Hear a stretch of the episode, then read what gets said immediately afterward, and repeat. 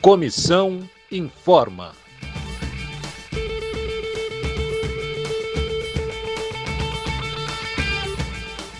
Olá, colegas da EBC. Está começando o podcast da Comissão de Empregados, que vai te deixar atualizado sobre as mobilizações dos trabalhadores e trabalhadoras da comunicação pública. Como não poderia deixar de ser, o tema do momento é Por um PCR de verdade.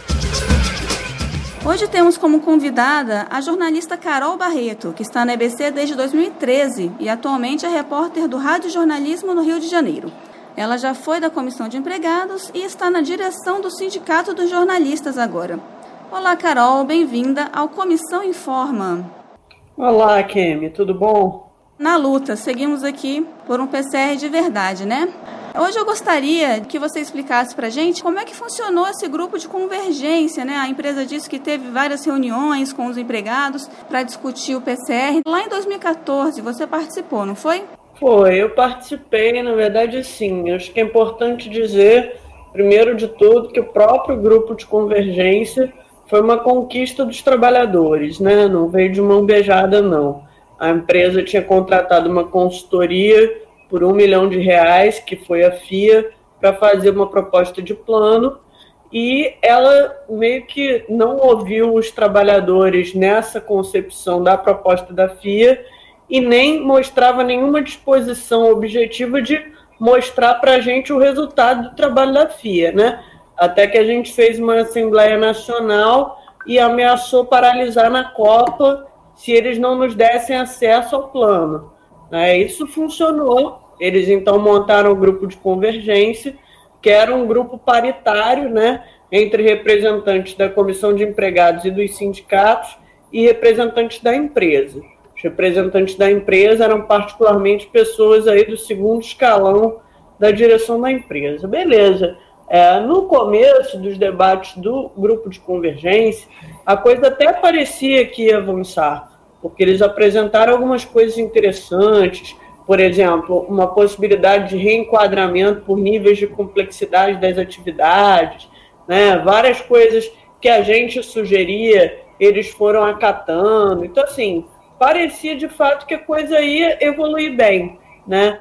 Só que lá na frente teve um probleminha, né? na verdade, dois. O primeiro foi quando a direção da empresa veio com a ideia de remunerar diferente é, os trabalhadores pelo número de horas trabalhadas, né? Qual o problema disso? Numa empresa de comunicação, a gente sabe que radialistas e jornalistas têm uma carga horária diferenciada, que não é de oito horas por dia, em razão das especificidades dessas atividades, não é nenhuma benesse também, né? E aí isso faria com que a atividade fim da empresa, que é a comunicação, tivesse uma remuneração pior do que a atividade meio, uma coisa que não existe em lugar nenhum né? Então, assim, isso foi um problema que travou bastante as discussões, a empresa fez de tudo para jogar o administrativo contra a área fim, foi muito ruim isso.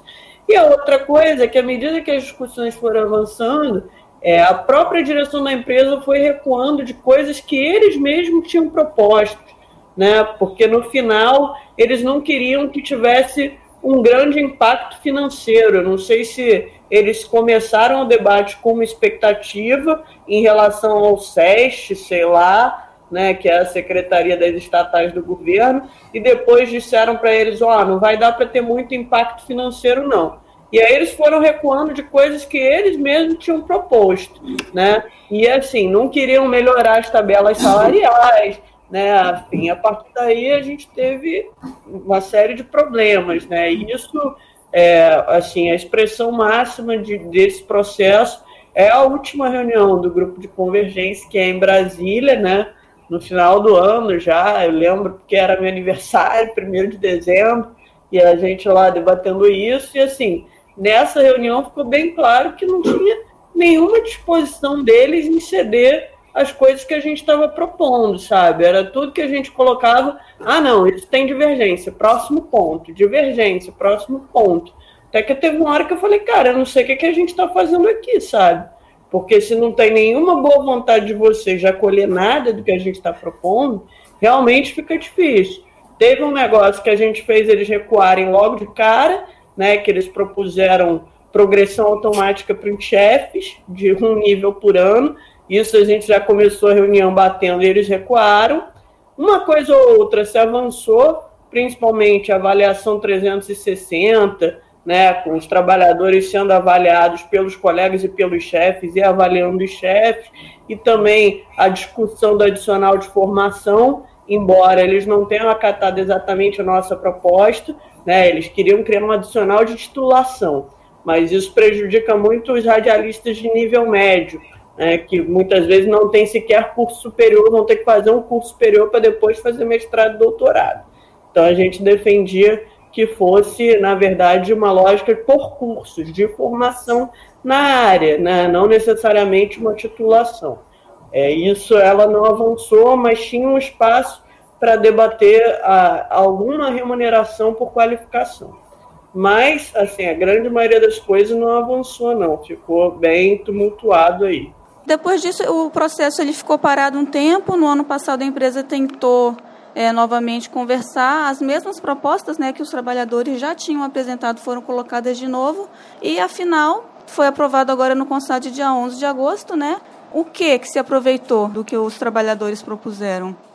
Olha, sinceramente, menos ainda do que na discussão do grupo de convergência de 2014, que já foi truncado no final, já foi de uma má vontade profunda da empresa no final, mas assim, agora essa má vontade, na verdade, ela se supera, né?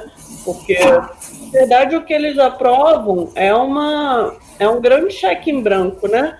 Porque eles fazem uma promessa de funções técnicas em 2022, porque agora pela legislação você não pode nesse momento aumentar o gasto com é, empregados públicos nem servidores públicos. Só que assim, eles sequer dizem que funções técnicas vão ser essas, quantas são, sabe, como vão ser remuneradas, está tudo muito em aberto. É, os parâmetros da avaliação não estão claros também, não está dito lá como vai ser. Então, assim, tem um monte de coisa em aberto, sabe? Aí você pode assinar um negócio acreditando que em 2022 vem e 2022 pode não vir nada, né? Inclusive, a gente disse isso para o Casuac, que é o diretor financeiro que fez reuniões com a gente né, antes da aprovação do plano. A gente falou: olha, você está aqui negociando hoje. A gente não sabe nem se amanhã você continua na empresa, porque tem já várias notícias na imprensa dando conta de que vai trocar a direção da empresa. E essa semana, de fato, é, o Fábio Faria, que é o ministro das Comunicações, é, sinalizou aí a demissão do presidente da EBC para colocar outra pessoa. Né? E tem matéria dizendo que vão os outros secretários da gestão também. Então é isso. Aí a gente agora aprova um negócio confiando numa coisa para 2022. Até lá tudo pode mudar, entendeu? Então é, foi bem ruim o que foi aprovado. Ok, Carol, muito obrigado pelos esclarecimentos. Agora vamos para o quadro. O funcionário quer saber. Essa dúvida é comum a muitos trabalhadores e a Carol pode responder para a gente. Se eu não assinar o novo PCR, eu fico excluído da progressão? O diretor de finanças, Márcio Casuac, falou disso na reunião com as entidades, não foi, Carol? Foi, ele falou sim. Na verdade, não fica excluído. O que vai acontecer é que você vai permanecer no plano antigo, né? Então você vai ser progredido segundo as regras do antigo e não segundo as regras do novo, né? Mas como não está muito claro nem qual vai ser o processo avaliativo do novo, nos parece mais interessante permanecer no antigo, né? Inclusive porque o novo traz uma série de acúmulos de função e violações às leis de radialistas e jornalistas, né? Então é mais interessante permanecer no antigo. A gente está defendendo que ninguém faça adesão ao novo, até para que a empresa veja que esse plano não se sustenta. O que, pelo texto da proposta, mas segundo nossos jurídicos é ilegal, mas que eles estão tentando forçar uma barra, é que para ter acesso às funções técnicas, que a gente ainda não sabe quais vão ser e como vão ser remuneradas, e a cargos comissionados, você teria que aderir ao plano. Segundo o jurídico dos sindicatos, isso é, é quebra de isonomia, né? Então seria ilegal, não, não poderia ser feito. Nós dissemos isso na reunião com o CASAC algumas vezes e dissemos, inclusive, que se fosse aprovado dessa forma, a gente iria à justiça, né? E assim, a EBC é uma campeã de perder processo na justiça. Não por falta de aviso. A gente avisa, eles insistem, cria-se um imenso passivo trabalhista e depois quem paga é a viúva. Essa é a verdade. Quem paga é a União. Os gestores que passam pela empresa não pagam nada, então eles não se sentem muito incomodados com essas coisas. A verdade é essa.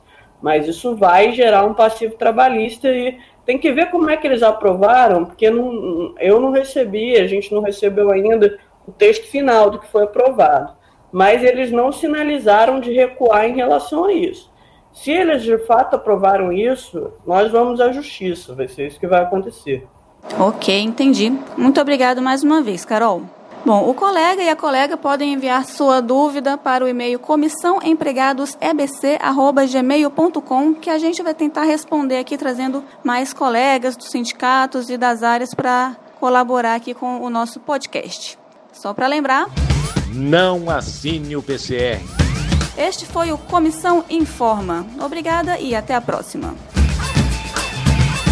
Uma produção da Comissão de Empregados